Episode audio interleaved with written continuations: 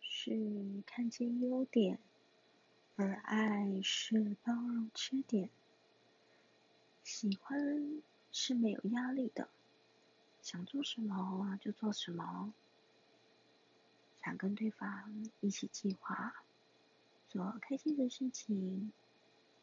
而爱呢，一段成熟的爱是有压力的，因为会只想到当下。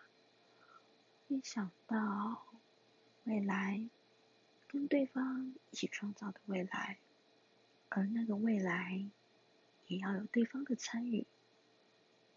爱是会放弃自己的原则的，也希望对方可以成为越来越好的人，而自己也是。